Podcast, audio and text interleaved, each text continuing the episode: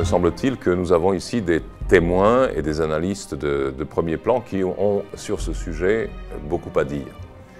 Euh, je connais ces deux garçons euh, depuis euh, un certain temps, depuis assez longtemps.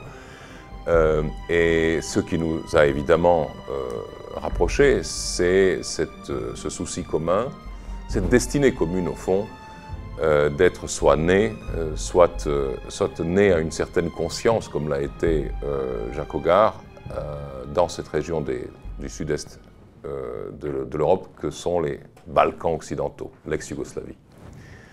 Balkans occidentaux, c'est une expression, je ne sais pas ce que pensent mes deux, collègues, mais c'est une expression qui me paraît hautement suspecte. je préfère dire l'ex-Yougoslavie parce que ça rappelle les, comment dirais-je, euh, ça me rappelle à ceux qui ont démantelé ce pays qu'il a quand même existé et qu'il n'a pas été démantelé dans des conditions extrêmement correctes. Euh, je propose que nous entendions tout d'abord le récit, le récit qui est également une analyse de Jacques Hogar, qui, ayant beaucoup bourlingué dans les théâtres d'opération les plus difficiles pour l'armée française, a également euh, témoigné de ce qu'il a vécu. Il a témoigné par écrit de son, aventure de soldat au Rwanda et il a témoigné de son ultime opération militaire finalement, qui, a changé sa vie au fond, qui est euh, son intervention à la tête des paras-français dans le nord du Kosovo, en juin 1999, au moment où euh, le, traité de paix a été signé hein, le 12 juin entre la Serbie et l'OTAN, et où il s'agissait d'assurer une certaine transition et de, protéger les populations du Kosovo. Il vous en parlera, mais ce qui m'intéresserait, ce sera une question préalable pour vous, enfin, euh, euh, comme auditeur et comme public. Est-ce que vous vous souvenez tous de ce qui s'est vraiment passé en ex-Yougoslavie dans les années 80-90 Pour nous, ce sont des événements qui ont été importants dans notre vie, mais ils ont quand même 30 ans et plus, ces événements. Et a vu le, voile de, désinformation ou de manipulation des, masses qui, entourent ces événements, il vaudrait peut-être mieux remettre les choses à leur place. Et je, commencerai justement par demander à... à... Oh, tu, préfères que je... Alors je ferai très, très, très rapidement. Oui, euh, mais c'est difficile. Hein. Euh, donc je disais, euh, moi je suis né dans un pays qui n'existe plus, qui était la Yougoslavie. Alors beaucoup de gens ici, j'imagine, n'en pensent, pensent, que du mal. C'était un, pays malheureux qui, qui, qui, a rassemblé des, des, communautés, des peuples très, très hétéroclites, très hétérogènes. Euh, qui n'étaient pas très bien ensemble, mais qui existaient sur le plan diplomatique, sur le plan international, comme, euh, comme un, État important en Europe, et qui, en quelques mois ou quelques années, euh, a été détruit. C'était une, une, fédération de, républiques socialistes, puisque elle, a été, elle a été dirigée par, le, par les, les, communistes, par Tito, depuis 1945 elle a été, l'ancien royaume de Yougoslavie a été, euh, disons, morcelé, non plus en royaume des Serbes, Croates et Slovènes, mais en six républiques euh, fédérées, dans une fédération qui était assez décentrée. Et l'une de ces républiques a été affectée de deux, deux régions autonomes. C'était la Serbie, affectée de deux régions autonomes, qui étaient euh, la Voïvodine au nord et le Kosovo au sud. On peut déjà maintenant se, ce, serait, tout, un, débat de savoir pourquoi la Serbie a été encore sous-morcelée par rapport aux autres républiques. Pourquoi est-ce qu'on a créé des, territoires pour des minorités? Au Kosovo, la raison c'était qu'il y avait beaucoup d'Albanais. En 1945, il n'était peut-être pas une, majorité aussi écrasante, et n'était pas une majorité aussi écrasante qu'ils l'ont été par la suite, mais c'était, on pourrait imaginer. Mais le Nord la, Voïvodine était peuplée d'une majorité de Serbes. Et on l'a quand même transformée en, région autonome, ce qu'on a fait dans aucune des républiques euh, de la Fédération. la raison est simple, les Serbes représentant le peuple relativement majoritaire en Yougoslavie, il fallait faire pièce. Donc voilà, le pouvoir précédent, le pouvoir communiste de Tito, s'est beaucoup appuyé pour gouverner sur les rivalités et sur les, particularités euh, culturelles nationales des, diverses communautés pour euh, diviser, diviser pour régner. Ce qui fait que lorsque ce pouvoir s'est affaibli, lorsque Tito est mort, euh, le pays s'est engagé sur la pente d'une séparation, ou en tout cas d'un remaniement, mais sans doute que ce remaniement brutal à la faveur d'une guerre civile ne serait pas intervenu aussi vite ni aussi brutalement sans euh, les événements de la fin des années 80, c'est-à-dire sans l'effondrement de l'Union soviétique. La Yougoslavie était un point de passage, euh, État fondateur du mouvement des non-alignés, donc un, État qui se voulait un petit peu entre les deux univers, et au moment où l'Union soviétique s'est effondrée, euh, le bloc occidental, les États-Unis en premier lieu, l'Allemagne également, ont, pris, euh, ont, saisi l'occasion pour affirmer euh, leur, leur prétention, leur pouvoir sur cette région. nous entendrons, je pense, ensuite nos, deux autres intervenants témoigner de ce que c'était qu'une Europe sans la présence de la Russie euh, sans aucune présence de la Russie pratiquement à la fin des années 80, et combien le monde a changé depuis. Mais à l'époque, donc, on ne pouvait pas compter sur la Russie, et c'est un, des facteurs qui ont fait que c'est en gros euh, l'Occident, euh, l'Allemagne et les États-Unis qui ont retaillé la carte des Balkans occidentaux, de l'ex-Yougoslavie, à leur guise et avec, à l'aide des alliés qu'ils avaient sur place. Alliés dont seuls les Serbes ne faisaient pas partie. Euh, voilà, donc nous, avons eu une guerre civile violente au début des années 90, qui a commencé euh, formellement euh, en Croatie, avec le soulèvement des, Serbes de Croatie contre le pouvoir, le nouveau pouvoir élu en Croatie, qui était un pouvoir ultranationaliste, qui se référait très fortement à des, antécédents historiques sinistres, qui étaient ceux de de, l'État Oustachi de 1941, un peu comme euh, aujourd'hui en Ukraine.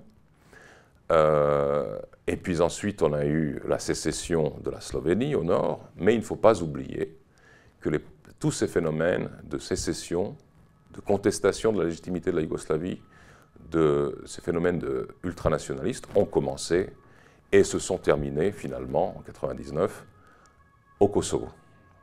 Et c'est là que, euh, dans, cette, dans, ce chaudron bouillant, que va arriver en 99 euh, notre ami le colonel Hogar avec une mission euh, qui peut-être qu'il mettra, je pense, un certain temps à comprendre dans sa vraie nature et à, et à, et à assumer pleinement, n'est-ce pas, Jacques? On a, passé rapidement sur la, Bosnie-Herzégovine, qui a été le, le, Il y a eu la, bien sûr la, la Croatie dont Slobodan vous a parlé, et puis la Kraïna en particulier. Euh, sujet d'ailleurs euh, qui a inspiré Slobodan euh, un, excellent roman que je vous recommande qui s'appelle Le Miel et qui est paru chez Gallimard, l'édition prestigieuse dont le nom m'échappe à l'instant. NRF. non, non, mais Slobodan, au secours. NRF. La blanche. voilà, la, collection blanche de, de Gallimard. Alors, le dernier acte de la dislocation de la, de la Yougoslavie, de la République fédérale de Yougoslavie, réduite entre-temps à finalement euh, la portion congrue, c'est-à-dire à la Serbie et au Monténégro, euh, dont on pourra reparler tout à l'heure aussi, parce que c'est ici est passé un certain nombre d'événements euh, lourds, importants, graves ces derniers mois. le dernier acte de, cette dislocation de la République fédérale de Yougoslavie, c'est en 99 euh, le Kosovo, la province du Kosovo. le vrai nom du Kosovo, c'est euh, Kosovo et Metochi. Euh, ce n'est pas par hasard, parce que la partie ouest du Kosovo, en fait, c'est la, la Metochi, la partie est, c'est le Kosovo proprement dit. Le tout constituant une province serbe qui est, comme l'avait dit l'excellent, notre excellent ami Dusan Batagovic, aujourd'hui décédé, qui fut un, grand universitaire serbe, un grand historien serbe, mais aussi ambassadeur de Serbie à Paris pendant un certain nombre d'années, hein, indépendamment de, de son poste d'ambassadeur en Grèce et de son poste d'ambassadeur au Canada, euh, Dusan Batagovic avait défini le Kosovo comme la Jérusalem serbe, en fait le, cœur euh, historique, euh, identitaire, spirituel, culturel de, la Serbie. Donc quand on ampute le cœur d'un corps sain, eh bien évidemment c'est la mort qui s'ensuit, ou en tout cas de sérieux problèmes comme on peut le comprendre. Et donc euh, c'est la dernière étape de la dislocation de la Yougoslavie, mais c'est euh, non, il y aura le Monténégro aussi qui fait sécession un peu plus tard et puis qui va rejoindre l'OTAN, euh, comme par hasard, on en parlera. Mais le Kosovo, c'est vraiment l'opération anti-serbe par excellence. il s'agit de détacher de la République de Serbie son, son, son, cœur, encore une fois, spirituel, euh, culturel, historique, euh, identitaire. Euh, il n'est pour s'en convaincre que de visiter le Kosovo, pour ceux qui peuvent le faire encore aujourd'hui. Moi, ce n'est pas mon cas, et ce n'est pas le cas de mes deux, amis présents ici, parce qu'il y règne un pouvoir arbitraire, un pouvoir totalitaire qui fait qu'on n'aime pas beaucoup les gens qui n'ont pas le même avis que la mafia actuellement au pouvoir dans cette province. Alors, euh, moi, j'ai été plongé dans cette affaire-là. Je vais essayer d'être très rapide, euh, parce que j'étais à ce moment-là euh, officier en activité. je ne savais pas que j'allais terminer ma carrière quelques mois plus tard.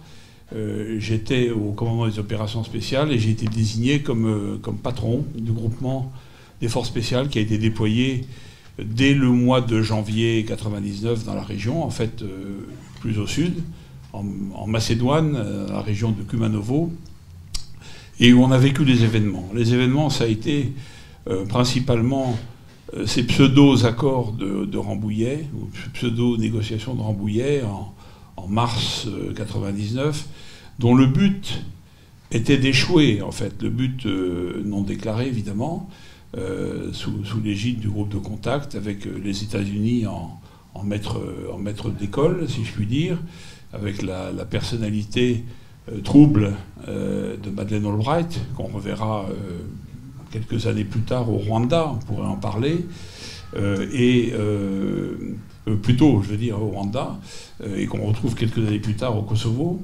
Et, cette, volonté, c'est évidemment d'amener la Serbie à une impossibilité de négocier, et donc de justifier la guerre. Et la guerre va démarrer elle durera 78 jours. Elle va démarrer euh, de, mémoire le, 22, le 22 mars.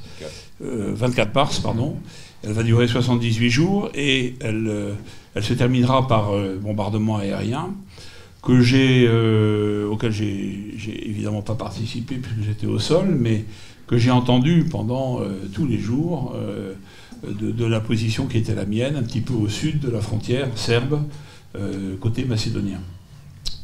Et donc, pendant toute cette période, on s'est évidemment interrogé sur le. Moi, d'ailleurs, je ne croyais pas à cette attaque euh, massive aérienne qui a porté énormément préjudice à la Serbie. Si la Serbie a des difficultés économiques dont elle commence à se relever, mais tout juste maintenant, euh, c'est en grande partie euh, à cause de, la destruction de ces infrastructures.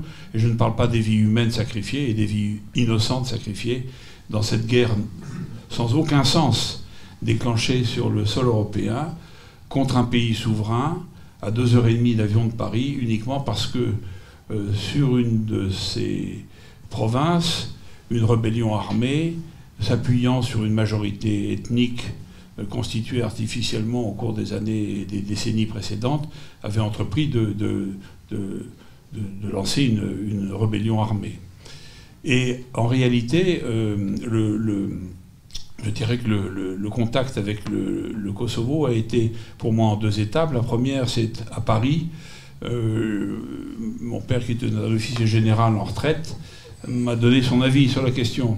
Ce qui m'a amené à dire bah, je ferais mieux de peut-être aller euh, vers une destination africaine. D'abord, je connaissais beaucoup mieux euh, les, les, opérations africaines que dans les Balkans où j'avais jamais servi. Et euh, mon père m'a dit Tu n'en fais rien parce que tu, ne te dérobes pas. On ne se dérobe pas à une mission comme celle-là. Et si tu n'y vas pas, quelqu'un d'autre prendra ta place qui n'aura pas nécessairement euh, le discernement.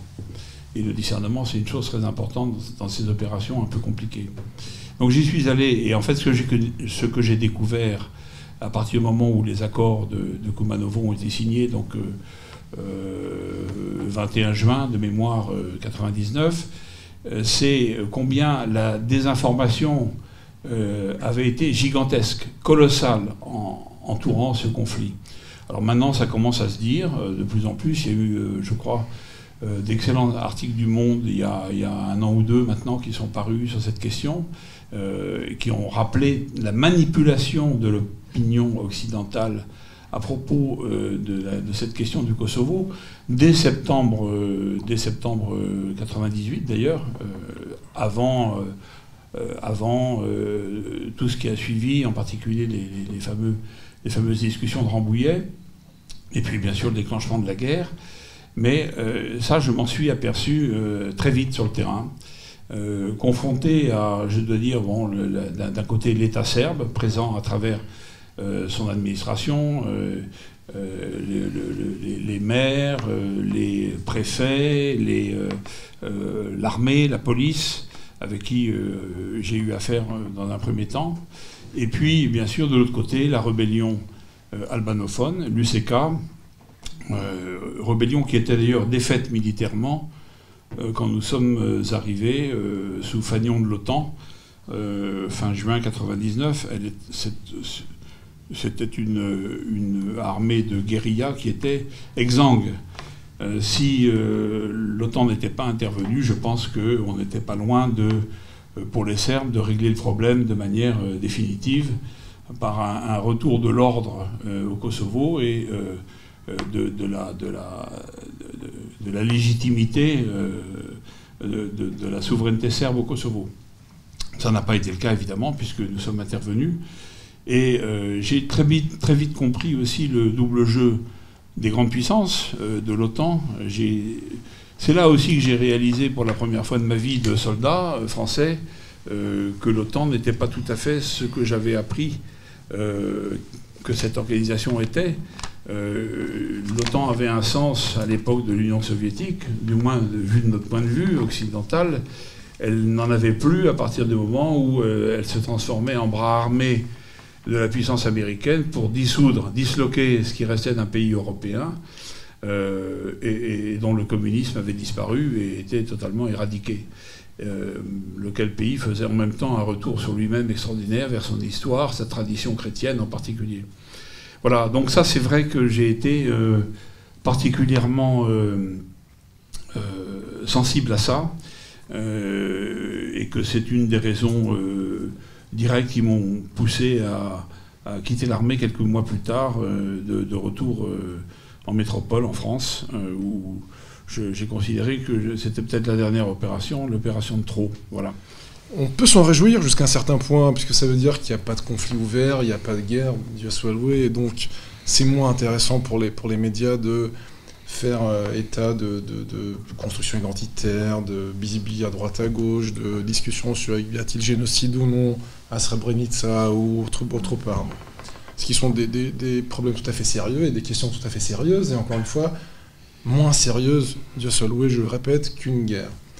Euh, d'un autre côté, euh, je partirai du titre de, cette conférence ou de cette conférence débat à savoir euh, les Balkans occidentaux, et je me joins à Despot, à Sobodan, hein. qui, qui, qui n'aime pas trop euh, ces dénominations qui est bureaucratique, technocratique, bruxelloise, enfin ça ne veut rien dire du tout. Effectivement, c'est les États de l'ancienne Yougoslavie, et encore que même ces dénominations-là ne me plaisent pas trop, puisqu'il y a un État parmi ces États qui existaient avant la Yougoslavie, en fait il y en avait deux, mais les deux étaient serbes. La Serbie existait bien avant la Yougoslavie, je ne parle pas de la Yougoslavie communiste, mais c'est de 1918, et le Monténégro, bien évidemment. Il n'y avait pas de Croatie, il n'y avait pas de Macédoine, et a fortiori pas de Bosnie-Herzégovine en tant qu'État souverain et indépendant. Euh, mais il est un fait, 30 ans après, c'est effectivement une paix fragile, une paix très fragile, qui n'est pas passé au stade de guerre, encore que, et je vais vous rappeler certains épisodes qui ont lieu en Macédoine en 2012 ou en 2015, qui étaient de fait un conflit armé entre des populations albanaises et la police, on va dire, slave macédonienne. Mais ça n'a pas dégénéré. Alors, pourquoi Et donc je partirai de cette, on va dire, présomption que j'essaierai de démontrer pourquoi on peut effectivement parler d'une paix très fragile, y compris aujourd'hui. Euh, la raison principale de cet état de fait réside dans, dans le constat que tout a été fait de manière désastreuse quand il s'agit de la gestion de la crise yougoslave qui a débuté en 1990, ou plutôt 91, avec, alors on va dire, comme on veut, la sécession de la Slovénie et de la Croatie, ou la déclaration unilatérale d'indépendance, peu importe, qui a eu lieu le 25 juin 91. Euh, à partir de ce moment, tout ce qu'a fait, ce qu'on appelle la communauté internationale, qui ne veut pas dire grand-chose, à l'époque il s'agissait effectivement des puissances occidentales, puisqu'on est dans un moment certains auteurs de relations internationales parlent de moments unipolaires dans les relations internationales. Donc la Chine n'est pas à genoux, mais la Chine s'occupe de son économie, commence à faire des investissements, et encore il y a 15 ans, elle ne s'occupe pas vraiment de géopolitique, c'était des investissements en Afrique, etc. La Russie, elle, était à genoux. Malheureusement, il n'y avait pas d'équilibre dans les relations internationales, et effectivement, il y avait un gendarme mondial, c'était les États-Unis, et puis l'Europe occidentale qui le suivait, bon an, mal an, mais le suivait de manière relativement docile. Et pendant ces 30 ans, on va dire pendant ces premières 10 années, jusqu'en 2000, 2005, peut-être même 2008, avec la sécession du Kosovo, il y avait un regard tout à fait particulier, unilatéral et très subjectif sur la crise yougoslave. Et quand Slobodan Despot vous demandait, c'est ce qu'il fallait rappeler les choses, même si, alors là peut-être ce sera très prétentieux de ma part, mais même si vous saviez des choses, il y aurait de fortes chances que ces choses-là euh, aurait constitué un savoir pas tout à fait correct ou juste ou exact, puisque la, propagande, et je, choisis mes mots, la propagande, généralement on, accorde ce mot aux puissances de l'Est, etc., mais il est bien présent et bien vif ici aussi. La propagande occidentale a été, assez, assez euh, comment dire, euh, féroce, brutale et efficace à la fois. Et d'ailleurs, des livres ont été écrits sur le sujet. Euh, je ne vais pas revenir là-dessus, tout a été très très bien documenté. Alors, qu'est-ce qui s'est passé? Encore une fois, il s'est passé que, avec la fin du communisme, cet État communiste n'a pas eu de chance de survivre. Surtout qu'il n'y avait jamais eu de lien dans, la fédération yougoslave, si ce n'est Tito et le communisme en tant que tel. Et une fois ce lien disparu, cette cohésion disparue, toutes les rivalités de, ces nations, de ces ethnies ont, refait surface. Et ça s'est traduit par la volonté farouche des Slovènes et surtout des Croates de faire sécession, de constituer un État indépendant, ce qui s'est fait donc 25 euh, juin 1991. Et c'est là en fait que l'Occident intervient. Et parmi les puissances occidentales, un pays en particulier, c'est l'Allemagne, qui a poussé à cette époque, de manière très forte, à ce que ces sécessions soient reconnues et c'était un grand débat, une grande discussion, même une grosse dispute entre, à l'époque, la diplomatie française et allemande, entre Kohl et Mitterrand, qui par ailleurs avaient une relation très amicale, entre Genscher et, si je ne me trompe pas, Roland Dumas, mais vous pouvez me corriger, sur le fait de savoir fallait-il reconnaître ces sécessions ou non. Et là, les Français, moi j'avais à l'époque, pas à l'époque, plus tard quand j'ai fait mes études, mais j'ai eu l'occasion de parler à Jean Musitelli, qui était un des membres de la cellule élyséenne diplomatique, il y avait Hubert Védrine avec lui, et puis Pierre Morel, qui était par la suite ambassadeur en Chine, et qui m'avait dit on avait des disputes très franches avec les Allemands, et on leur disait, si vous faites ça, si vous reconnaissez la sécession de la Slovénie et de la Croatie sans qu'il y ait un accord général sur les frontières, sur le droit des peuples à disposer d'eux-mêmes, etc., etc., il y aura une guerre. Et il disait, Genshar, Kohl, il disait, oui, on sait qu'il y aura une guerre. Mais alors, leur euh, argument, c'était qu'il y avait une grosse minorité croate en Allemagne et ils faisaient pression sur eux, etc. Bon, c'était pas vrai, évidemment, mais bah, ça valait ce que ça valait. Et effectivement, la guerre a été enclenchée et effectivement, la Bosnie a suivi très vite. La Bosnie en 92, dans un référendum finalement qui n'a pas été légal, puisque les Serbes de Bosnie n'ont pas participé à ce référendum, avait déclaré l'indépendance. Alors que faire? Et donc, c'est parti comme ça. Mais le problème s'arrête pas là. C'est-à-dire, c'est parti comme ça, mais le problème, c'est que ça a duré et que ce. On a introduit à l'époque un principe qui n'en est, pas un, à savoir deux poids, deux mesures. Et vous avez des tas d'exemples où ce principe, que je répète qui n'en est pas un, de deux poids, deux mesures, a été établi, a été pratiqué. Moi, je vais en citer un ou deux ou trois, ça dépend si, d'autres me, viennent en mémoire. Ça fait longtemps que je n'ai pas traité ces, sujets, même si j'avais beaucoup écrit à l'époque, enfin à l'époque de mes études, hein, euh, sur ces questions. Euh, la commission Badinter, 91-92, donne des avis, alors il y en a une dizaine, mais les trois premiers avis, donc décembre 91 et janvier 92, sont des avis de principe. Premier, elle dit voilà, la Yougoslavie euh, est dissoute, elle n'existe pas en tant qu'État, ce qui n'était pas tout à fait vrai, puisqu'à l'époque où il rentre cet avis, vous avez quatre des six républiques fédérées qui sont toujours réunies. Serbie, Monténégro, Bosnie-Herzégovine, Macédoine. Et aucune volonté d'indépendance qui est affichée. ils disent ce qu'ils disent, peu importe. Passons. Et le deuxième et le troisième avis qui dit en substance, à la question qui a été posée par, le gouvernement serbe d'époque, bon soit, les Croates ont droit à la sécession, au droit des peuples à l'autodétermination, les Slovènes pareil, est-ce que ce droit vaut pour les Serbes de Croatie? Et a fortiori pour les Serbes de Bosnie-Herzégovine qui constituent une très forte, alors pas la majorité, il y a 44% de musulmans et 33% de Serbes à l'époque en 91.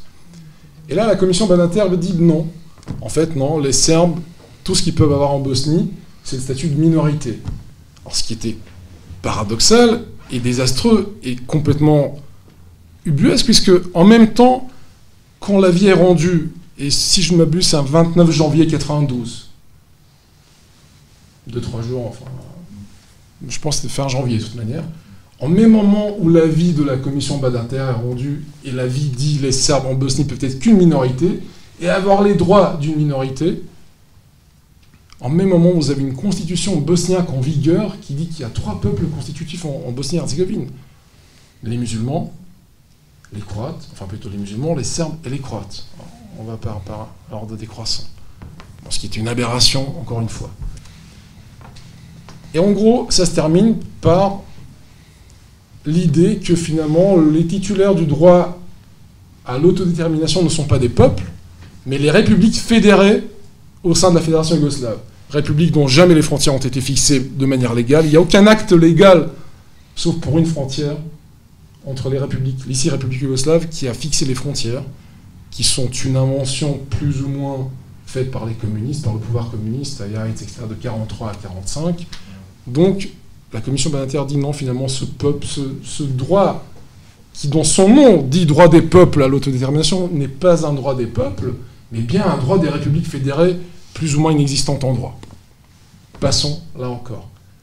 Il y a pire, c'est qu'après avoir dit qu'il n'y a que les républiques fédérées qui ont droit à l'autodétermination, on en est arrivé à quelques années plus tard, une décennie et demie plus tard, au fait que même une province autonome, qui est la province du Kosovo-Metochi, pourrait aussi avoir droit à l'autodétermination, qui est tout à fait contraire à ce que disait la, commission Badinter, qui déjà, en, tant que telle, n'a pas fait un travail juridiquement parlant extraordinaire. Bon. Ça, c'est une un, des exemples d'incohérence, pour ne pas dire d'application du principe de poids de mesure. Vous en avez d'autres. Euh, la Yougoslavie d'époque, la République fédérale de Yougoslavie, qui était constituée par la Serbie et le Monténégro à partir de 92, s'est vu infliger des sanctions assez sévères, économiques, en raison du fait, soi-disant, son armée était intervenue en Bosnie, ce qui n'était pas vrai. Effectivement, la Serbie finançait l'armée de la République serbe. Ça, ça se sait, c'est documenté, c'est pas un mystère. Et heureusement que ça s'est fait, puisque elle n'aurait pas eu des financements euh, de manière différente. Et en même moment où la Yougoslavie s'était fait punir pour avoir financé l'armée de la République serbe, donc des Serbes de Bosnie, vous aviez des brigades entières de l'armée régulière croate en Bosnie-Herzégovine. De l'armée régulière croate. C'était pas du financement, c'était pas des mercenaires, c'était pas des volontaires, c'était l'armée régulière. Personne n'en a jamais parlé, et bien évidemment, la Croatie n'a subi aucune sanction pour cet agissement qui est bien pire, à la limite, au regard du droit international, que ce qu'a fait la Serbie, qui a finalement aidé son peuple de l'autre côté de la rivière Drina, du fleuve Drina. Euh, et je pourrais continuer ainsi en vous citant des exemples et, d'autres exemples de,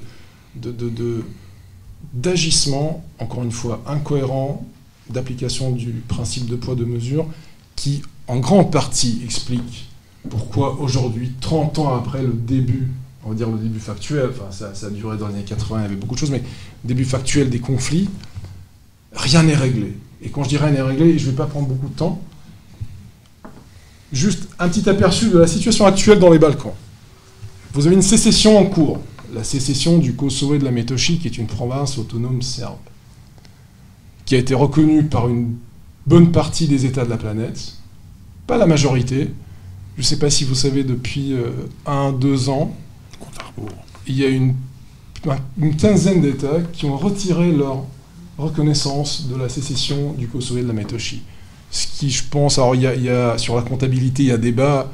Est-ce que on, ça a ramené le chiffre des États qui ont reconnu la sécession à 95, 90, enfin peu importe.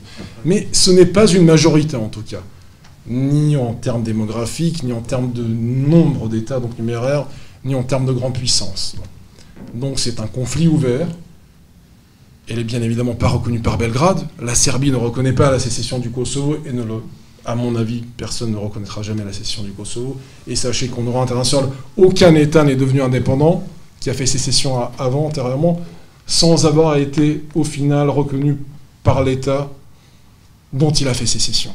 Ça n'est jamais arrivé, et donc il y a de fortes chances que ça n'arrive jamais à l'avenir. Et donc, pourquoi je dis ça? Il n'y a aucune chance que le Kosovo soit réellement indépendant, tant que la Serbie, même si elle reste seule à le faire, ne le reconnaît pas avec des risques toujours que la, situation puisse s'envenimer et que la situation puisse dégénérer. On a eu déjà eu des exemples hein, en nord de Mitrovica, en nord du Kosovo, où il y avait des choses qui n'ont pas été vraiment relayées par les médias. Moi, j'étais témoin de certaines choses où il y avait des tirs, où il y avait des meurtres des deux côtés, etc. etc. Bon. Macédoine, État indépendant depuis 92, État qui a eu une mini-guerre civile en 2001, qui a été conclue par les accords d'Ohrid, Ohrid, je ne sais pas comment dire en français, Ohrid, qui a, en quelque sorte, alors je vais m'avancer un peu, fédéralisé l'État macédonien, qui a donné un statut de langue officielle à la langue albanaise, alors pas en disant la langue albanaise c'est la langue officielle, mais en disant que s'il y a une population qui compte au moins 20% de la population générale de l'État, sa langue sera déclarée comme étant la langue officielle, ce qui est, qui est le cas des, Albanais qui, font à peu près un peu plus de 20% de la population macédonienne. Et puis en 2012, ils ont eu encore des conflits. En 2015, les terroristes ont tenu toute une ville et la police a dû intervenir avec des canons, etc. Donc c'est un pays. Alors effectivement, les médias occidentaux n'en font pas état, mais comment vous dire ça C'est pas un pays très stable. C'est-à-dire un pays qui voit tous les 3-4 ans des conflits interethniques ou ethniques, ou appelez ça comme vous voulez, nationaux, conflits armés c'est pas des manifestations dans la rue uniquement, c'est des conflits armés, des groupes terroristes, etc. Bon, on ne peut pas appeler ça un, État extrêmement stable, et, c'est une affaire à suivre, parce que c'est le genre d'opposition qui ne se termine pas dans la paix, dans le compromis et dans le, comment dire en France. Et les Français adorent cette expression, le vouloir vivre ensemble, le. Vivre ensemble, voilà, vivre ensemble. Je, fais un peu de Renan et un peu de Macron, et un peu de. C'est quoi l'identité heureuse Mais je, ne le ferai pas, bien évidemment. oui, oui, et, Jacques de, de, mon côté. Euh, et ça marche même pas en France, pour être tout à fait honnête, et vous le savez très bien. Qui est l'idéal type du pays, euh, citoyenneté contractuelle, l'idée de la nation contractuelle, etc. Vous savez tout ça très, mieux, mieux que moi. Et ça ne marchera pas mieux en Macédoine, au contraire. Vous avez la question de la Bosnie-Herzégovine. Alors là, que dire? Il faut que je me réfère à mon bon maître Charles Orbib qui, avait dit dans un de ses ouvrages c'est un État qui a aucune légitimité historique, et c'est un fait, c'est un État qui a aucune légitimité historique. On a forcé trois peuples qui manifestement ne voulaient pas vivre ensemble à vivre ensemble. Merci l'OTAN, merci la France jusqu'à un certain point, mais je ne vais pas euh, remuer le couteau euh, plus profondément dans la plaie, mais, mais, enfin dans la plaie de certains, d'autres n'ont rien à faire. Mais encore une fois, ce qui est encore bizarre, c'est une des contradictions. C'est-à-dire, on casse la Yougoslavie, on dit, bon, les Croates, ils veulent pas de la Yougoslavie, ils ont le droit, les Slovènes veulent plus de la Yougoslavie, ils ont le droit. Mais les Serbes, s'ils veulent plus de la Bosnie, et les Croates, s'ils veulent plus de la Bosnie, eh ben non, ils n'ont pas le droit de plus vouloir la Bosnie. Il faut qu'ils vivent en Bosnie. Résultat, encore aujourd'hui, moi j'y vais, j'ai des amis à Banja Luka, etc. Non, ça tient pas debout. Le jour où le dernier soldat, il n'y en a pas beaucoup, hein, euh, la, la, mission internationale comptait il y a 2-3 ans 600 600 euh, militaires ou policiers, mais bon, c'est symboliquement, ils sont là. Le jour où l'Occident aura d'autres chats à fouetter que s'occuper de la Bosnie, je vous le dis tout de suite, ça va éclater. Et les gens se préparent là-bas. Il faut que vous le sachiez. Ils ne veulent pas vivre ensemble. Ils l'ont dit, ils ont, fait, ils ont versé du sang pour ne pas vivre ensemble. on les y a obligés. Donc, État absolument pas fonctionnel. Monténégro, euh, je passerai le moins de temps possible sur le Monténégro parce que ça, c'est très compliqué comme histoire. J'ai dit c'est un État serbe, je le maintiens. Mais un État qui s'est développé en tant qu'État indépendant depuis le Congrès de Berlin en 1878, qui a développé une certaine spécificité étatique, qui, pour des raisons dynastiques, en 1918, euh, est entré pour une partie de son élite dans une dispute avec la Serbie, qui s'est ravivée en 1941, qui s'est ravivée sous le règne de Milo Djukanovic, qui est toujours président. C'est assez artificiel, c'est un même peuple, euh, c'est le même nom de famille, c'est la même religion, c'est la même langue. Milosevic était d'origine monténégrine, Boris Tadic, un autre président de la Serbie, était d'origine monténégrine. Vous avez la moitié des Serbes qui sont d'origine monténégrine. La dynastie monténégrine de Petrovic est d'origine pas du Monténégro, elle arrive des confins de la Bosnie-Herzégovine, peuplée de Serbes. Comment vous dire Il y a plus de différence entre les Bretons et des Français, même si j'y crois pas énormément, que entre les Serbes et les Monténégrins qui sont une même nation. Et pour autant, avec l'aide des puissances occidentales, depuis 96, et puis ça allait crescendo, on essaie de construire une, identité spécifique monténégrine, et on y est parvenu jusqu'à un certain point, d'où des crispations identitaires assez prononcées parmi la population, les citoyens du Monténégro. Et je vais vous raconter une anecdote. Moi j'ai des amis là-bas, politiques, qui, sont, qui se déclarent comme étant serbes du Monténégro, ou monténégrins qui parlent serbe, je me souviens un été, je suis allé voir un des partis, Andrea Mandic, peu importe, ça vous dit rien. Et ce jour-là, ce matin-là, il y avait un motocycliste qui est mort sur la route, euh, la rivière entre Boudva et je ne sais plus euh, quelle direction il allait, vers bas ou vers, vers, l'autre direction. Et la question qui s'est posée, pour le jeune homme en question qui était donc mort d'un accident de voiture, ou de moto plutôt, il était de quel bord? Il était serbe ou monténégrin, enfin nouveau monténégrin, etc. C'est-à-dire il s'était mis à compter qui aura le plus de bonhommes qui vont rester, enfin, enfin qui, quand quelqu'un meurt, même accidentellement, est-ce que ça amoindrit leur force ou non force à eux? Pour vous dire, c'est anecdotique, mais encore comme souvent les anecdotes, c'est très parlant. Donc c'est très crispé, je ne dis pas qu'il y aura une guerre civile, je ne la souhaite pas, je ne pense pas, je ne vais pas non plus dramatiser la, dramatiser la chose. Quand vous allez là-bas au bord de mer, ça ne se voit pas tant que ça, mais parfois les tensions euh, se, révèlent, et c'était le cas l'année dernière quand il y avait une loi qui devait être votée, qui a été votée d'ailleurs sur, sur les biens de l'Église orthodoxe, qui a soulevé euh, énormément de monde dans les rues du Monténégro, dans toutes les villes du Monténégro. Finalement, la loi a été... Euh, a été euh, abrogé. parce qu'il y avait un changement de, majorité au Parlement très ténu, très fin, mais, mais, quand même un changement de majorité au Parlement, même si le président du Djukanovic est le président qui était celui depuis... Euh, en fait, il a, il a battu Kim Jong-un, hein, il est président, il est au pouvoir depuis 30 ans. Il, est, il est au pouvoir depuis 30 ans. Bon. Et je finirai là, je ne parlerai pas de la Croatie, parce que la Slovénie s'est sortie d'affaires en tant qu'État, alors je vais être tout à fait incorrect politiquement, en tant qu'État ethniquement homogène. Je sais que ça heurte les, oreilles, alors peut-être pas ici, mais souvent de mes camarades français, ça heurtait beaucoup leurs oreilles quand je disais ça. Mais l'histoire montre que les États homogènes, culturellement, ethniquement, sont plus stables que ceux qui ne le sont pas. Me semble-t-il, peut-être je me trompe, mais on peut parler des on peut parler aussi de la France ces derniers temps, mais, je ne vais pas ouvrir ce débat-là. Euh, ce n'est pas le cas de la Croatie, pas d'une manière euh, de manière, en tout cas pas entièrement, puisqu'il y a une minorité serbe qui subsiste à 3%, qui subsiste, ils étaient 14% en 91, ils sont 3% maintenant. Mais il y a ça et là des, petites tensions, des, jeunes croates qui hurlent dans la rue euh, on, va pendre les Serbes, c'est arrivé il y, a, deux semaines à Vukovar. Chaque fois qu'il y a une commémoration d'une opération militaire croate, il y a ce genre de débordement. Euh, mais on va dire que la Croatie s'est plus ou moins sortie d'affaires aussi. Donc vous avez une région où rien n'est réglé, vous n'avez pas un seul État parmi les quatre, donc je ne prendrai pas en compte la Slovénie ni la Croatie, je parle de la Bosnie-Herzégovine, de la Macédoine, du Monténégro et de la Serbie, pensant à la sécession de sa province au sud, où absolument rien n'est réglé. Pour finir, et j'ai essayé d'être bref, mais ça c'est mon côté prof à la fac, enfin maître de conf à la fac, c'est toujours... Ils essaient je, je, termine vraiment. Euh, si le moment, on va dire, unipolaire avait subsisté, peut-être qu'effectivement la Serbie aurait été cassée pour de bon, même si c'est petit mais c'est costaud, comme on dirait dans, la pub française. Euh, historiquement, ça a prouvé euh, sa capacité à résister, même quand il fallait faire profil bas. Depuis 2005, 6, 7, 8, 2009, quand la Chine a commencé à vraiment peser sur les affaires géopolitiques et quand elle a fait montre d'une volonté très ouverte, explicite, de peser sur les affaires du monde, pas économique uniquement, mais politique. Elle est en train de construire son troisième porte-avions, je pense. Quand un pays se met à construire des porte-avions, il veut projeter la force. Un porte-avions, ça sert à rien d'autre qu'à avoir des capacités de projection de force. Jacques pourrait en parler beaucoup mieux et de manière beaucoup plus compétente que moi.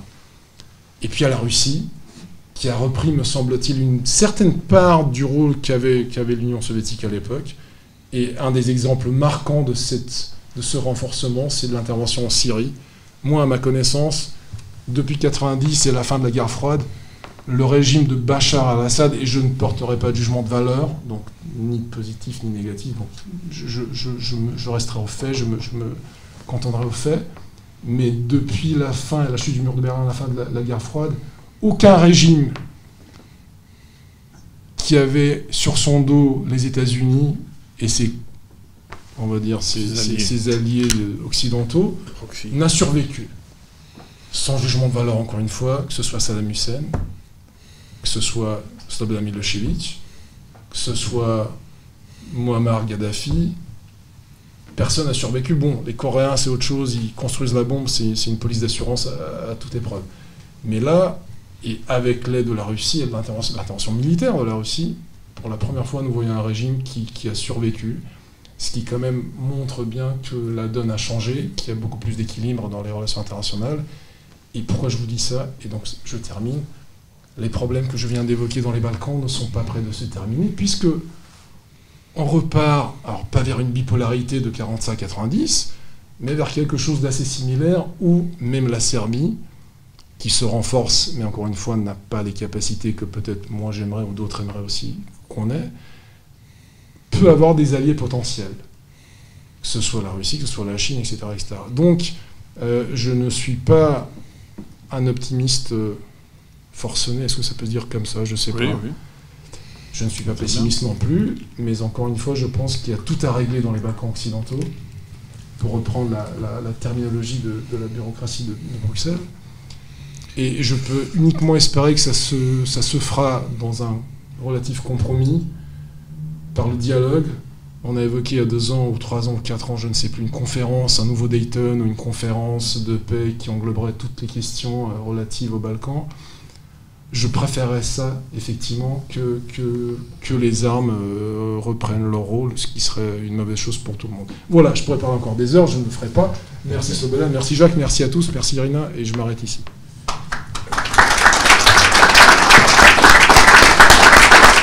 Juste une chose à rajouter bah, au brillant exposé que nous a fait Miloche, en particulier euh, quand il a évoqué le, droit et en particulier la commission Badinter, etc. Euh, sur le Kosovo en particulier, euh, tout le monde a oublié que l'intervention au Kosovo a été validée in extremis, a posteriori, par une résolution de l'ONU, ce qui pose encore une fois le problème de l'ONU, cette pauvre ce machin euh, que désignait euh, sous ce terme favorable et flatteur le général de Gaulle, la résolution 1244 qui euh, stipulait que le Kosovo devait trouver un régime, une certaine autonomie, etc., mais soulignait, et c'est plusieurs fois indiqué dans cette déclaration, que le Kosovo était une partie inaliénable de la République fédérale de Yougoslavie, entendez République de Serbie, qui est son héritière. Et ceci a été parfaitement violé, euh, ignoré euh, pendant euh, de nombreuses années, et en particulier en 2008, quand la province, sous, la, sous la férule d'Hashim Tachi, criminel de guerre aujourd'hui emprisonné à La Haye pour y répondre de ses crimes, quand Hashim Tachi a déclaré unilatéralement l'indépendance de la province. Je pense qu'il faut le rappeler parce que le droit international et l'ONU ont été bafoués de manière énorme, mais personne n'en parle. Voilà. C'est précieux que, tu le fasses. Je voudrais simplement, avant de, passer aux questions actuelles, vous, livrer une anecdote sur le degré de déformation euh, de l'information et donc du jugement euh, au sujet de cette, de cette, région, qui est l'un des facteurs qui font qu'aucune euh, concertation juste et aucune décision juste ne peut intervenir. Parce que pour respecter l'équité, le, droit de chacun sur le terrain, les intervenants extérieurs, je parle, je parle essentiellement des intervenants occidentaux, seraient obligés de réviser toute leur approche idéologique de cette région et donc d'admettre qu'ils se sont totalement fourvoyés. Euh, l'exemple que je vais vous donner, puisque le mieux c'est encore de, témoigner de ce qu'on a, a, vécu, c'est d'abord qu'il se trouve que j'ai fait partie d'un voyage euh, exploratoire en novembre 92 euh, en Bosnie, qui était organisé par Elie Wiesel, pour voir s'il y avait une réalité dans l'accusation de l'existence de camps de la mort serbes où, on aurait exterminé des, Bosniaques musulmans. La, la mission d'Elie Wiesel et de sa, ribambelle de journalistes s'est terminée par rien. Ils n'y ont rien trouvé, il l'a dit. Nous n'avons rien trouvé, ça, ressemble à une guerre civile, à ce qu'on veut, mais pas au génocide nazi. Aucun média n'en a parlé de ce voyage, excepté que le directeur des informations de, la deuxième chaîne française de France 2 à l'époque, Jacques Merlino, si vous vous souvenez de ce nom, qui faisait partie de ce voyage, a été tellement scandalisé par l'ampleur de la désinformation qu'il a décidé de mener sa propre enquête sur l'origine de cette désinformation. Et il a publié un livre. Euh, les, les, vérités yougoslaves ne sont pas toutes bonnes à dire. À partir du moment où il a publié ce livre, qui est irréprochable, qui est une véritable enquête, qui est allé qui est allé jusqu'à Washington euh, euh, interroger les, agences de relations publiques qui façonnaient l'image de ce conflit, à partir de ce moment-là, sa carrière journalistique a été détruite. D'ailleurs, on n'en a plus parlé de, Jacques Merino qui a été envoyé comme reporter à Pékin à l'époque où c'était punitif. Euh, deuxième exemple, bien des années plus tard, mais c'est toujours en, liaison, Jacques a eu la, bienveillance de mentionner que j'ai publié un roman sur cette, sur cette région, qui est qui est paru chez Gallimard, qui était très bien reçu, mais c'est un roman. Parce que j'avais compris à un moment donné que le seul moyen de témoigner honnêtement et de manière acceptable pour un public francophone de cette région, c'était la fiction. Mais les éditeurs euh, chez, chez Gallimard m'ont demandé, lorsqu'on préparait le livre, qui donc se passe dans, euh, juste après euh, l'expulsion des Serbes de la Krajina, ce qui est, un épisode énorme. C'est en fait le plus gros nettoyage ethnique de cette guerre et dont on n'a pas parlé du tout. Juste après l'expulsion des Serbes de la Krajina en Croatie, euh, c'est là qu'intervient ce roman et les, péripéties qui y sont liées. Alors, chez Gallimard, quelqu'un m'a demandé, mais est-ce que vous pourriez écrire un, un préambule ou alors un codicile, une postface, pour donner le cadre historique euh, des événements euh, où ça se passe, pour que les gens comprennent ce, qui, arrive. Et j'ai dit c'est une très mauvaise idée. Mais ils ont insisté. Alors j'ai fait. J'ai fait deux pages. Voilà, ça se passe, il y a eu ceci. J'ai raconté en gros ce que nous venons de raconter ici sur les origines de cette guerre et ce qui s'y est passé l'équipe de chez Gallimard m'ont dit, mais attendez, mais c'est très tendancieux ce que vous dites. J'ai dit, mais je ne peux pas être, moins tendancieux que ça. Je ne fais que rapporter des événements. Et je suis scrupuleux sur le fait que ce sont des événements. Que ces 250 000 personnes ont effectivement été virées de leur, foyer en quatre jours. Et que des, des, milliers de personnes ont disparu et que personne n'a été jugé pour ça. On, peut pas, on ne peut pas le nier, c'est la réalité des faits. Et finalement, comme je le prévoyais, le, petit mot, euh, la petite information historique n'a pas été incluse dans le roman, et heureusement, parce que ça aurait fait une énorme polémique. Et sans ça, le roman s'en est tiré tout seul. Donc c'est vous dire à quel point le terrain est miné. Euh, lorsque nous avons publié puisque vous m'avez dit qu'il y avait des étudiants. Hein. Vous êtes là, les étudiants, c'est bon? Allez voir un très beau livre là-bas.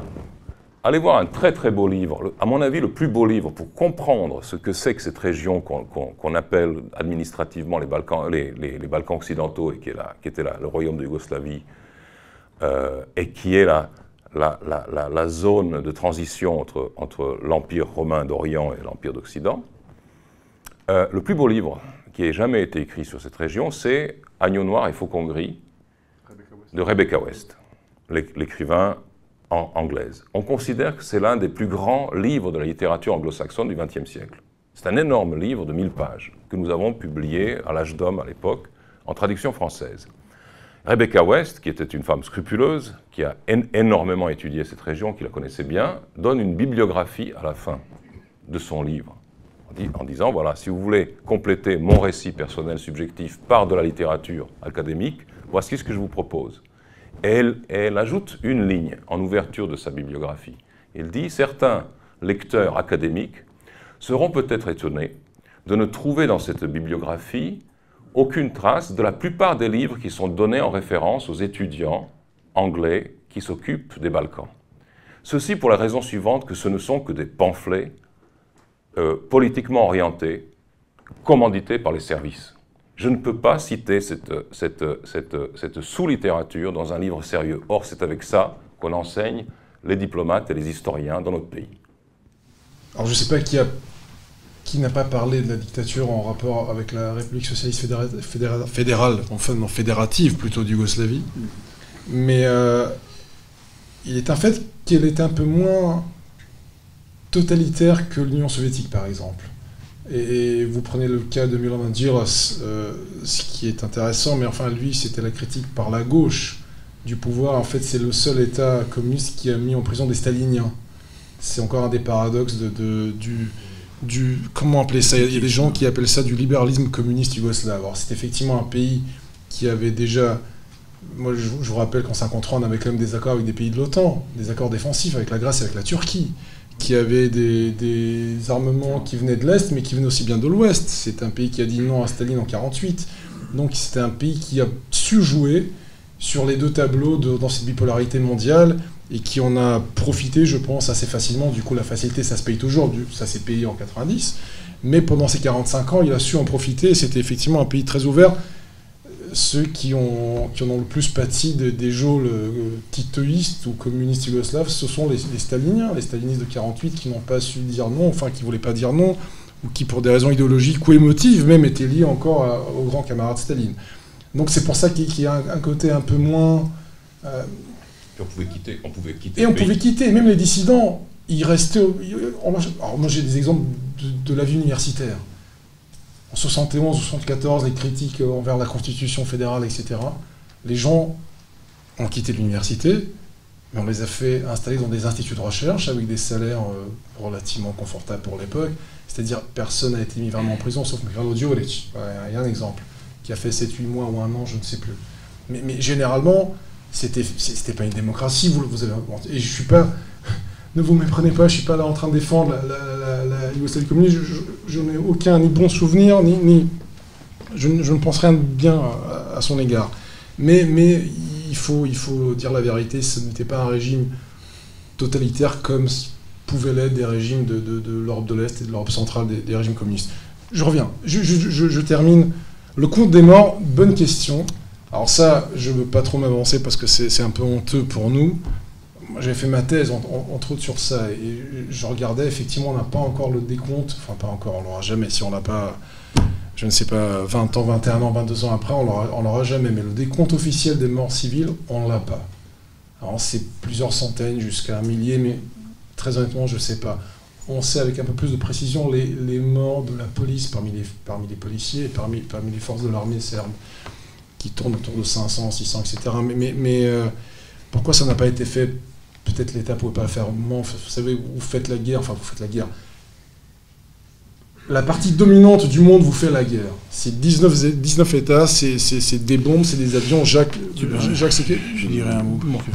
Euh, pour le, nom paper, enfin le nom papier, je, je laisse à Slobodan. il y a des populations, j'aurais, enfin j'aurais aimé, j'aurais pas aimé, mais, mais je pense qu'on n'est pas le seul pays dans, dans, dans, ce cas de figure. Tous les pays des, Balkans sont dans ce cas de figure. Les, la démographie, sont peut-être les Albanais, la démographie est, tragique aussi bien chez les Croates que les Serbes, que, beaucoup de, on va dire, de, peuples chrétiens. Chrétiens, sécularisés, peu importe, mais de tradition chrétienne en tout cas ce qui n'est pas le cas parmi certains autres peuples, mais voilà, ce sont les faits, je pense. Et c'est une question fondamentale pour la Serbie, et c'est une question sur laquelle il faudrait travailler, mais ça, c'est un autre débat. Juste un mot sur le, nombre des victimes de, de, 99, je parle bien de 99, et lié à la, à la guerre du Kosovo. Euh, il faut dire deux choses, à mon avis. La première, c'est que cette guerre a été déclenchée euh, au moment, suite aux, faux accords, aux fausses négociations plutôt de Rambouillet, en mars, au motif, rappelez-vous, que Bill Clinton et Madeleine Albright avaient cité un génocide est en cours au Kosovo, on a dépassé le chiffre de 100 000 morts. C'est sous ce prétexte-là qu'on a déclenché les opérations. Il y, a, eu euh, l'affaire du, village aussi, de Ratchat, la, manipulation autour de Ratchat, mais le, vrai déclencheur, c'est cette accusation 100 000 morts au Kosovo. Euh, moi-même, à la tête des forces spéciales françaises, j'avais, dans, les différents aspects de ma mission, le décompte des morts, s'il était possible de faire le décompte des morts. Et je vous rejoins tout à fait quand vous dites que euh, les morts ont été très nombreux, évidemment, parmi les Serbes. Alors, de différentes manières, je parle des bombardements, je parle des bombardements aveugles, je parle des, cars, des colliers euh, sur des ponts ou la, Micheline euh, circulant péniblement euh, sur les voies de chemin de fer un peu obsolètes, etc. Et, je parle aussi des morts enlevés. J'en parle dans mon livre, mais le nombre de, Serbes de toutes conditions, plutôt, plutôt jeunes en général d'ailleurs, hommes et femmes, enlevés, et, n'est pas neutre. Euh, et bien sûr, tout ça avec le trafic d'organes en, toile de fond, dont euh, Hashim Tachi, avec quelques complicités étrangères, est responsable. Hein. Donc, quand on a fait le décompte de tout ça, et c'est l'OTAN qui le dit, c'est pas moi qui le dis, on est à quelques 6000 et quelques morts toutes catégories confondues. Voilà. Donc, c'est dramatique parce qu'on n'a pas les identités de tous ces morts. On, ne sait pas bien, et je, me mets à la place des familles dont euh, des membres ont disparu et, dont on n'aura jamais la possibilité de faire son deuil. Mais c'est un chiffre qui vient de l'OTAN et qui est à mettre en regard de ce fameux plus de 100 000 morts déclarés comme étant le, le le déclencheur de cette guerre injuste sur le sol européen. Euh, donc pour ceux qui ne le sauraient pas, euh, depuis quelques semaines, euh, on, débat en Serbie et dans les Balkans de certaines propositions de, résolution des situations qui ont, été créées d'ailleurs par, par ces interventions, des propositions qui figurent sur des documents non signés, qui circulent comme ça, qui atterrissent dans des journaux. Et personnellement, puisque j'ai étudié un petit peu cette, cette, cette manière de communiquer, des, je, ne parle pas du, fond de la question. Le fond de la question, en gros, euh, le, le, non-paper numéro 1 ou le numéro 2 propose tout simplement à la Serbie de reconnaître le Kosovo et puis de prendre quelques, quelques bribes ici ou là pour, en guise de compensation. Évidemment que c'est inacceptable. Mais ce qui est très très curieux, et à mon avis inacceptable, c'est que on balance des chancelleries étrangères, balance, on, sait on, sait qui, en gros, qui a rédigé ces papiers, mais on balance des documents que personne n'endosse. C'est-à-dire que si les pays concernés, les, Serbes, les Albanais du Kosovo ou d'autres, euh, euh, dans leur opinion ou dans leur chancellerie, prennent favorablement ces documents, on dira bah, c'est nous. Si en revanche ils sont rejetés, on dira c'était pas nous. Donc c'est quelque chose de totalement inouï dans les pratiques diplomatiques. Évidemment que les, États entre eux échangent, les, les, diplomaties, les chancelleries échangent des documents qui ne sont pas forcément signés, qui sont des documents de travail, et puis ils se concertent, ils se concertent secrètement, enfin confidentiellement sur ces, sur ces documents. Mais que ces documents soient pris comme base de discussion publique, ça veut dire, c'est d'abord une marque de mépris vis-à-vis -vis de ces pays, c'est-à-dire qu'on ne signe même pas ce qu'on leur propose. Puis ensuite, ça veut dire on vous met dans un jeu du chat et de la souris. Nous, on ne répond pas de ça. C'est à vous de, vous positionner. Et je trouve, enfin moi personnellement, euh, je trouve que le simple fait d'y avoir réagi de la part du président de Serbie était une grave faute. J'imagine, j'imagine M. Poutine ou M. Lavrov recevant un, recevant un document non signé pour la, résolution, par exemple, de la question du Caucase. Il dirait simplement poubelle, c'est tout. Je, répondrai très succinctement à ta première question concernant la Slovénie. Tu sais très bien que lorsque, lorsque la Slovénie est entrée en sécession, Milosevic n'était pas aux affaires. Il était aux affaires en Serbie, mais il y avait un gouvernement fédéral, dominé d'ailleurs par les Croates et les Slovènes, comme tu le sais, à l'époque, qui, à mon avis, a fait tout le nécessaire pour compromettre l'État yougoslave en, envoyant des soldats du reste non armés, comme tu t'en souviens, essayer de mater cette, cette sécession sans, sans, leur donner les moyens et en, en, les faisant canarder. Il y a eu 60 recrues, une quarantaine en tout cas de recrues qui ont été tuées. Mais euh, ça a été en quelque sorte, c'était exactement ce qu'il fallait pour euh, euh, empêcher le retour de, la Slovénie dans, le pays. Donc ce n'est pas une affaire Serbie-Slovénie, c'est une affaire Fédération Yougoslave-Slovénie. Voilà. Et donc le fameux général Aksentijevic, donc serbe, qui est aux commandes là-bas, et le journaliste se pose la question, mais vous aviez les Slovènes, la, comme on appelait la défense territoriale, qui vous canardent, qui tirent sur vos soldats? Genre, pourquoi vous n'avez pas réagi? Et sa réponse, mais elle, dit tout, cette réponse, de, leur incapacité de, réfléchir à ce qui se passe. Il a dit, mais moi, en fait, il était paralysé. Il dit, mais moi, je ne pouvais pas imaginer que mon peuple tirait sur mon armée.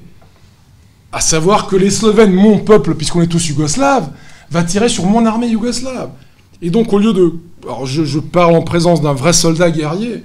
Moi, quelqu'un tire sur mes étudiants, même si c'est ma mère, enfin, si vous voulez, on ne tire pas sur vos gars quelle que soit la personne qui tire sur votre personne, enfin, sur, votre personnel, vous tirez, vous ripostez, il n'y a pas de mystère.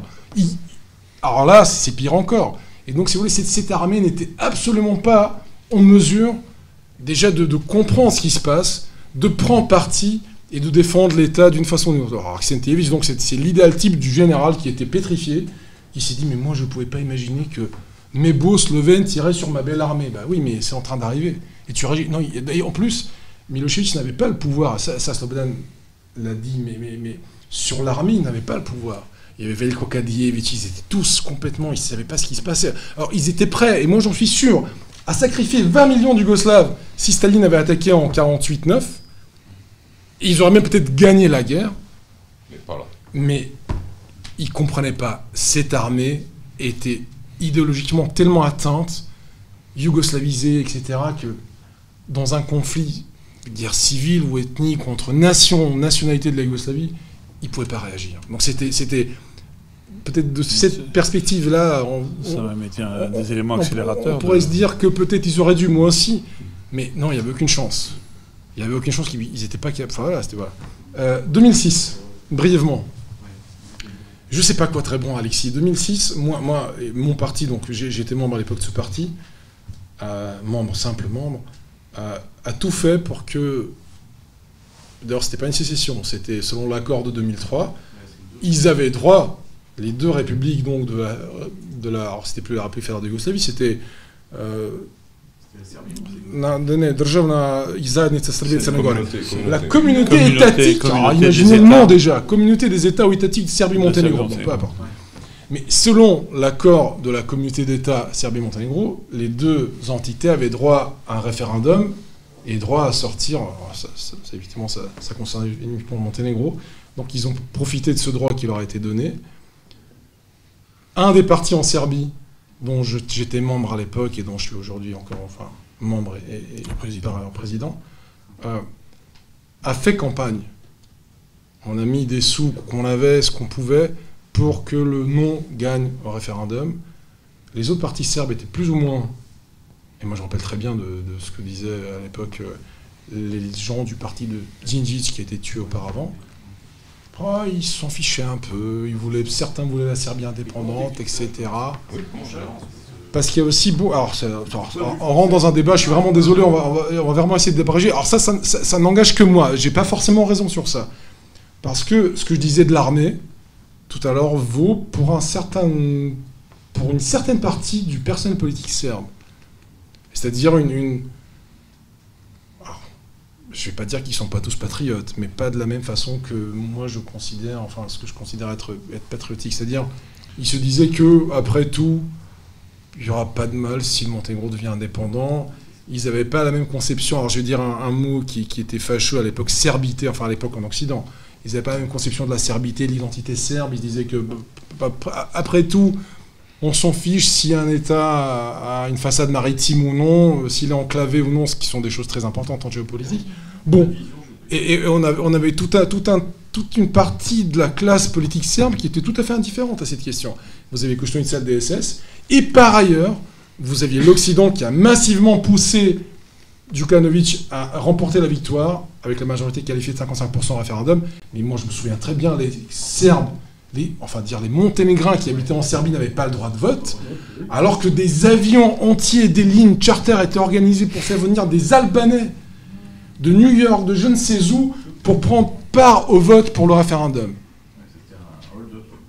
un dub classique, bon, qu'on a. Alors, on pouvait pas envoyer des chars non plus au Monténégro, ça, aurait été complètement inimaginable. Ça s'est fait.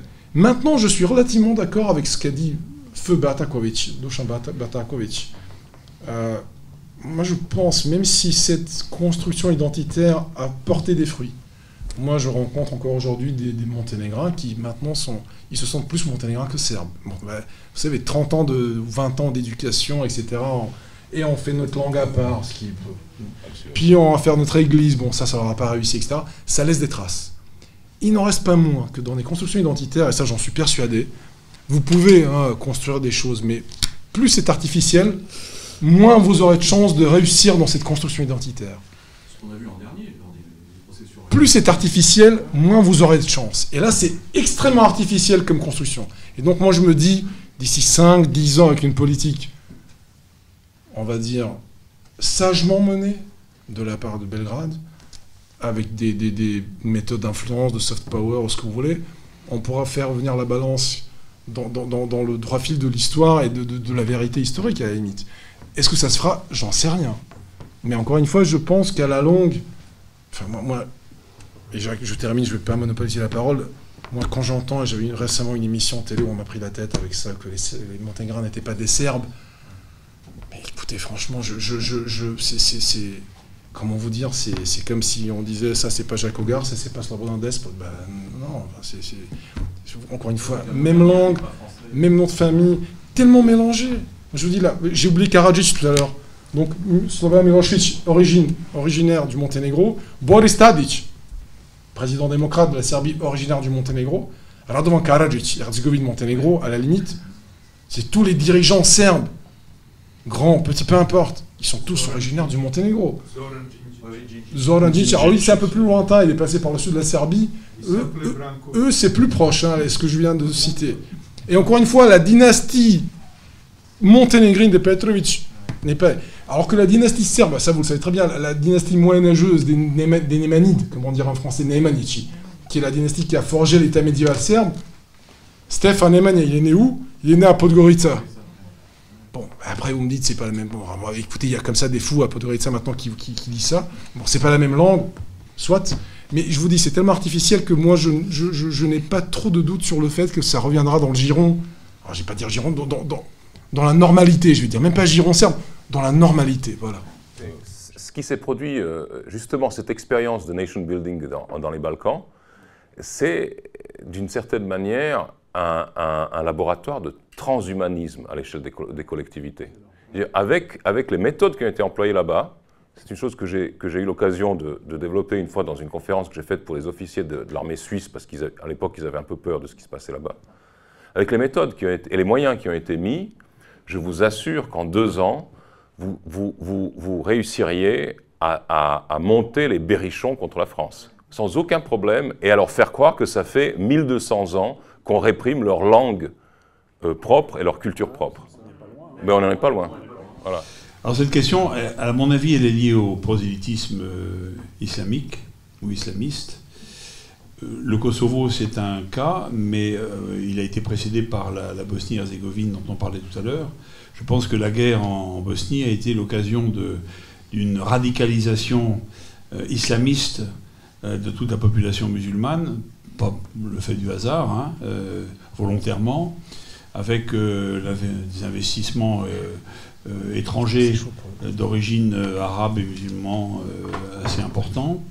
Il y a eu des camps d'entraînement en Bosnie-Herzégovine, des camps d'entraînement à la guerre et, aussi des camps d'ailleurs de concentration, parce qu'on évoquait la question tout à l'heure, mais il faut, le rappeler. Euh, et tout ça, c'est une réalité. Il n'y a qu'à lire euh, les, ouvrages de l'excellent euh, et regretté Vladimir Volkov, qui, mm. explique tout ça en long, en large et en travers, si je puis dire. Alors, pour le Kosovo, bah, c'est un peu la même chose. C'est-à-dire que bon, la, majorité des Albanais du Kosovo, qui sont aujourd'hui une écrasante majorité de cette province, avec une historique qu'on n'a pas développée, mais qui pour ma part, pour avoir lu l'excellent Dusan Batagovic, qui est une référence ce soir, et, paix à son âme encore une fois, euh, ce qui m'a convaincu, c'est la démonstration de, Batagovic, qui explique comment la population du Kosovo a évolué euh, à partir des, finalement à partir de 45, beaucoup. Mmh. Hein. Euh, avant, il y avait déjà une certaine tendance, mais quand les familles musulmanes à plusieurs épouses font 6 à 7 enfants par, par femme. À 15, crois-moi ou, jusqu'à 15, me dit Miloche, mais je veux bien le croire. Non, si, si. Euh, et, qu'en même temps, les familles serbes traditionnelles, qui étaient à 5-6 enfants, euh, reviennent plutôt à 2 ou 3 aujourd'hui. C'est le même mal d'ailleurs dont nous, dont nous souffrons en France aujourd'hui, hein, exactement. On s'aperçoit très bien qu'à un moment donné, euh, lié à une politique d'État favorisant délibérément la population d'origine albanaise, pour limiter au sein de la fédération le poids de la Serbie, parce que je pense qu'il y a quand même cette idée-là derrière. Bon, ben on en arrive euh, progressivement à, une situation euh, où, les albanophones sont majoritaires. Et puis alors après là-dessus la guerre, euh, l'épuration ethnique qui est en cours, toujours en cours, parce que plus les Serbes s'en vont, mieux c'est pour le pouvoir en place à, à Pristina aujourd'hui. Et donc, euh, cette, province qui n'a pas de, capacité de revenus propre, à mon sens, réelle, euh, est aujourd'hui euh, soumise à tous les trafics. Donc, ça s'est aggravé évidemment à partir de, 1999 et puis de 2008 avec cette soi-disant indépendance.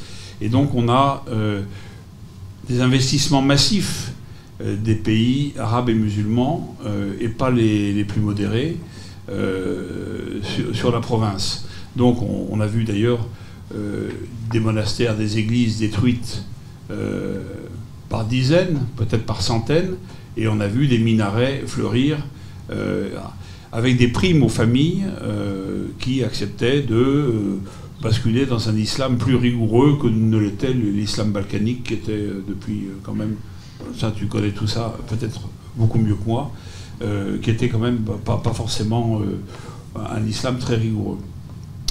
Et donc c'est sur ce terreau euh, que s'est développé le, je dirais, le recrutement au, djihadisme, au terrorisme islamiste, en particulier dès le déclenchement des, des, événements qui ont secoué en particulier la Syrie, et un recrutement on sait que le Kosovo, en tant qu'entité, je ne parle pas de, la pseudo-république du Kosovo, mais la province du Kosovo-Metochi, en tant qu'entité géographique, a fourni le, plus fort pourcentage par rapport à, sa superficie de, jeunes euh, volontaires, tous évidemment euh, albanais et musulmans, les, musulmans doivent être 80%, 90% de la population euh, albanophone, et ils sont la grande, l'énorme majorité de la province aujourd'hui.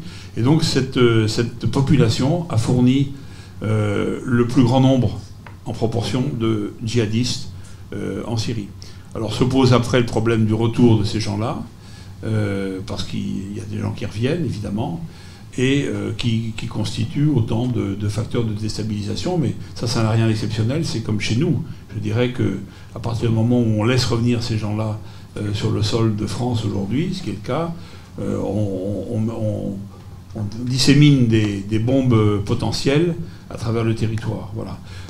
Le Kosovo, c'est tout petit, évidemment, à côté, mais la densité est telle que c'est un, un, sérieux problème. C'est une épine enfoncée euh, dans cette région balkanique euh, dont la paix est encore une fois très fragile. Et c'est un facteur supplémentaire, je pense, de, guerre et de, violence. J'ai l'impression que tout ce que nous avons construit en Europe comme forme de société est aujourd'hui, et de communauté, est aujourd'hui mis en question et détruit de manière tout à fait délibérée et systématique. Donc, euh, les Balkans étant euh, un point, le, ventre mou de l'Europe, une région qui est chroniquement instable, c'est là que l'expérience a commencé. Je ne pense pas qu'on soit un peuple plus divisé qu'un autre, même si c'est un lieu commun en Serbie que de dire ça, c'est faux. Vous regardez les Espagnols, la guerre civile, même les Français souvent. de Gaulle disait ça pour les Français très souvent. Hein, mais, mais, mais euh, sans rentrer dans le détail, je pense qu'on a eu tellement de discontinuité biologique, idéologique, etc., que, que ce genre de discontinuité qu'aucun autre peuple n'a eu à, ce point. Quand je dis biologique, c'est la Grande Guerre. Vous parliez d'énormes sacrifices tout à l'heure. C'est le pays qui a perdu proportionnellement la plus grande partie de sa population. La France, en chiffre absolu, en proportion, en pourcentage, c'est la Serbie. C'est-à-dire c'est 60, quasiment 8% de la population masculine qui, qui, qui était fauché, par, par la Grande Guerre. C'est énorme, aucun peuple n'a vécu ça. Vous imaginez combien d'écrivains, de, de, scientifiques, de, travailleurs sont morts, enfin bref, c'est potentiel, etc. Euh, puis les, les, discontinuités idéologiques, la Yougoslavie, le communisme après en 1945, et c'est vrai qu'on a... N'en parlons même pas, tu as, raison Alexis. Et voilà, tu parles d'enracinement et de déracinement, de phase d'enracinement et de phase de déracinement, qui ont, dans la continuité historique serbe, voilà, c'est des, choses cycliques. couches tectoniques. Des choses cycliques. Euh, moi, je pense qu'on. Alors, ça, ça n'a rien à voir avec le sujet de ce soir quasiment, mais je pense qu'on on est arrivé en 2006, comme quoi toute chose a ses bons et ses mauvais côtés. Donc, à partir du moment où on s'est trouvé indépendant, pas forcément par notre volonté, plutôt par la volonté du Monténégro, on est enfin rentré dans la possibilité de construire une phase d'enracinement. Qu'est-ce que ça veut dire pour moi Et c'est pareil, construire, raffermir son identité autour des socles qui, la font. L'orthodoxie, pas forcément qu'on soit tous chrétiens ou pratiquants, mais c'est une partie de notre identité, même culturellement parlant, pas uniquement culturellement. Sur le cyrillique, en tant que notre alphabet, sur la vision de l'histoire ancienne et récente.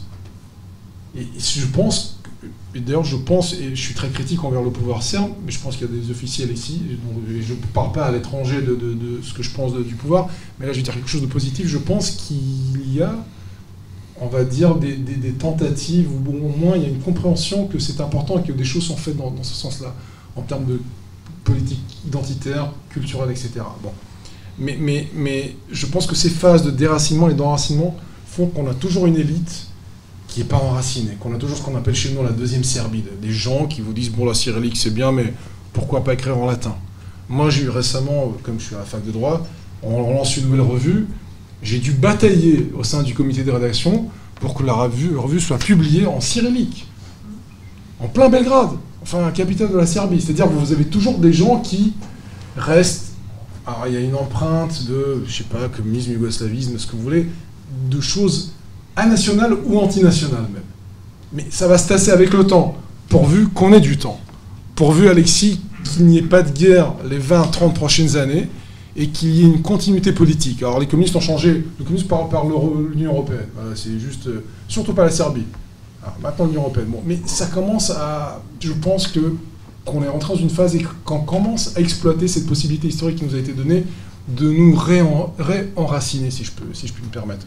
Et le Kosovo, ça j'ai rien à dire, c'est subjectif. Moi, à chaque fois que j'y vais, c'est viscéralement, je me sens en Serbie. Et c'est la Serbie, viscéralement. C'est-à-dire, quand vous voyez Dečani, Gračanica, vous ne pouvez pas vous sentir autrement qu'en Serbie. Moi, il y a des. Et ça, euh, la caméra, on va, l'éteindre. Il y a, des, il y a, des, il y a des, non, non, il y a des parties de la Serbie où, quand j'y vais, alors c'est la Serbie, je ne donnerai pas un centimètre carré de la Serbie, Mais quand j'y vais, alors qu'on est en majorité, que tout est. Voilà, mais c'est à ta vie, je sais pas. Il n'y a pas d'émotion, il n'y a rien qui parle. Et je dirais pas de quel territoire je parle. Hein. Malheureusement, malheureusement, il nous faut conclure. Ça fait déjà une heure hein, qu'on essaie de conclure, mais enfin, manifestement, ce sont des débats qui, passionnent. Et euh, je me permettrai de conclure par une petite digression. Il existe un livre que je vous recommande de lire dans ces temps troublés que nous vivons, qui s'intitule L'éloge de l'insécurité. Son auteur est un philosophe anglais qui s'appelle Alan Watts. Il ne parle pas du tout de Serbie, il ne parle pas de, parle pas de, l'Yougoslavie, il ne parle pas de géopolitique, il ne parle pas d'histoire. Il parle de il parle de ce que c'est que la sécurité et l'insécurité dans nos vies. Nous avons parlé d'une région euh, où la paix fragile, la paix incertaine, c'est pas une condition momentanée, c'est un destin. Cette paix a toujours dû être défendue ou acquise chèrement dans cette région depuis que nous avons mémoire de nous. Ce n'est pas la Suisse. Donc, euh, ce qui est intéressant, et c'est pour ça que je fais référence au livre d'Alan Watts, c'est de, se rendre compte que euh, la sécurité, la stabilité et la, et la sensation de paix sont extrêmement néfastes pour l'esprit humain elles le rendent trouillard et paresseux. Alors que vivre dans une paix instable, euh, provisoire en permanence, qu'il faut constamment défendre euh, et repenser, ça vous rend quand même un peu plus affûté. Et je pense que c'est pour ça que cette région dont nous parlons suscite toujours autant de passion, d'intérêt, pas seulement parmi ceux qui en sont originaires et leurs amis, mais partout, c'est parce que l'expérience humaine qu'elle vit depuis la nuit des temps, à la charnière des civilisations, est une expérience unique, tragique, héroïque et absolument humainement passionnante. Voilà. Merci beaucoup.